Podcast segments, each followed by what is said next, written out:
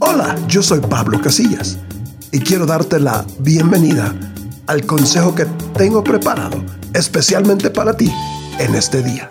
OVNIs y extraterrestres. En esta ocasión les quiero compartir la verdadera interpretación de la visión del primer capítulo del libro de Ezequiel. Eric Van Daniken, en su libro Carruajes de los Dioses y otros ufólogos, insisten esta porción de la Biblia se está refiriendo a astronautas antiguos o a aliens antiguos o a una aparición de un ovni. Antes de explicarles la interpretación correcta de Ezequiel 1, les quiero insistir Tengan cuidado de juzgar lo que está escrito en la palabra de Dios por opiniones como las que propone el señor Van Daniken, ni cualquier otro ufólogo, ni evolucionista, ni ateo. Nunca he escuchado testimonios de personas que después de leer los libros del señor Eric Van Daniken o de cualquier otro ufólogo o evolucionista o ateo que diga dejé de ser adúltero, borracho, mentiroso, ladrón, mal hablado ni que se hayan apartado de la pornografía, ni que hayan dejado de ser homosexual o lesbiana.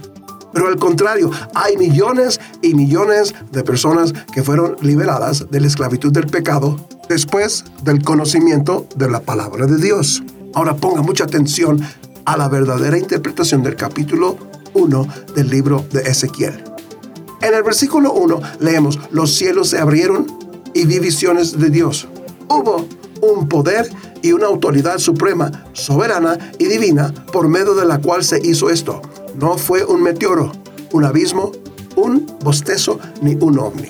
Ezequiel experimentó estas increíbles visiones junto al río Quebar. Aparecieron ante él como visiones, imágenes mentales, como sueños, mientras estaba despierto. La definición de la palabra visión es una forma sobrenatural por medio de la cual Dios comunicaba su voluntad a sus siervos los profetas. Ezequiel experimentó estas increíbles visiones junto al río Quebar. Ezequiel se encontraba en esclavitud junto con el pueblo de Judá. En el versículo 2 encontramos que él y su pueblo habían estado en esclavitud por cinco años. Dios le dio esta visión a Ezequiel para alentarlo a él y a su pueblo.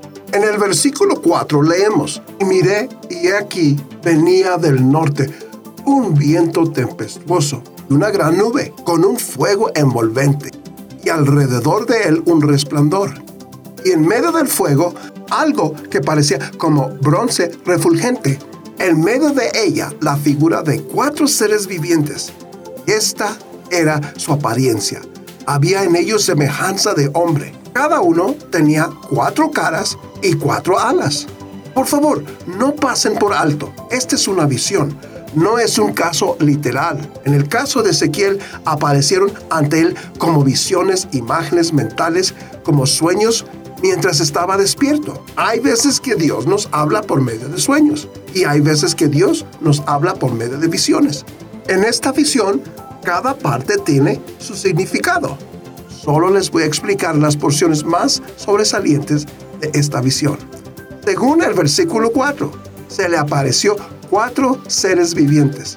Estos cuatro seres vivientes representan las partes constitutivas de la naturaleza del hombre y representan la naturaleza perfecta de Dios. Según el versículo 6, tenían cuatro caras y cuatro alas. Las alas indican que son ángeles. Cabe mencionar que estos ángeles son la clase querubín.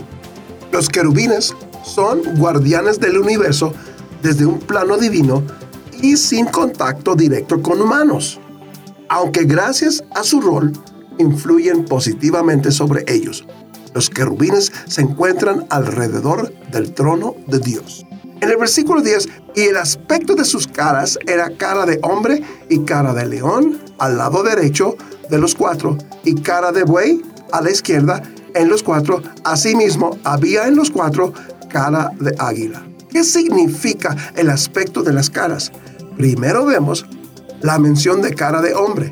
El hombre tiene muchas facultades, por ejemplo, tiene inteligencia matemática, lingüista, musical, espacial, corporal, emocional e intrapersonal. Estas facultades existen en el hombre porque estamos hechos a imagen de Dios. La segunda cara tenía aspecto de cara de león. El león nos recuerda de que Dios nos ha dado la capacidad de reinar. En Génesis 1.26, Dios declaró que estamos hechos conforme a su imagen y semejanza e incluyó la mención que nos dio la capacidad de señorear. Comúnmente un león es una criatura salvaje. Esto es un recordatorio de que tenemos libre albedrío. El siguiente rostro o la siguiente cara era un aspecto de buey. El buey es un animal sufrido. Los cuatro seres vivientes es una revelación de la semejanza del hombre. El hecho de que los querubines tenían cara de buey nos revela que el ser humano es un ser sufrido. Nadie le gusta sufrir, pero el buey revela que el hombre es capaz de soportar el sufrimiento. El siguiente rostro era el aspecto de la cara de águila. En el águila hay tantas virtudes de las que podríamos abundar. Como estoy limitado de tiempo, basta con decir, el águila tiene una capacidad visual increíble. De nuevo repito, estos cuatro seres vivientes son una revelación de la semejanza del hombre. Estos seres se encuentran delante del trono de Dios. Esto nos revela que cuando el hombre se dispone ante el trono de Dios, no solo adquiere la habilidad de ver, sino también de prever. Ahora, les voy a ayudar a entender el significado de las ruedas. Esta porción de las escrituras no tiene nada que ver con ovnis. En el versículo 18 leemos, y sus aros eran altos y espantosos. Cuando leímos que los aros eran altos y espantosos, te pregunto, ¿habrá algo más alto que Dios? ¿Espantoso? Aseguro que si usted y yo pudiéramos ver la gloria de Dios, nos espantaríamos. Después se menciona que estos aros estaban llenos de ojos alrededor en las cuatro ruedas. El hecho de que las ruedas estaban llenas de ojos se refiere a la omnisciencia de Dios.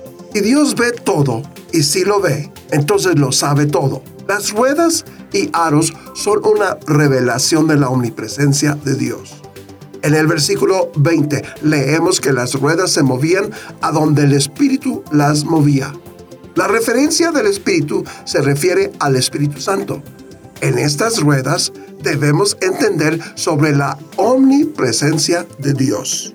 Estas ruedas se movían a donde el Espíritu Santo las movía. Dios se puede mover en todo lugar porque Él es omnipresente. Así que, en conclusión, la visión del profeta Ezequiel no tiene que ver nada con astronautas y aliens antiguos y tampoco tiene que ver con ovnis. En el capítulo 1, Ezequiel terminó con estas palabras. Esta fue la visión de la semejanza de la gloria de Jehová. El que te diga algo contrario a lo que les he compartido, como dicen los chavos, que no anden inventando. Si te quieres alimentar con mensajes como este cada día y te gusta mi música, búscame como Pablo Casillas en YouTube, en Facebook y en Spotify.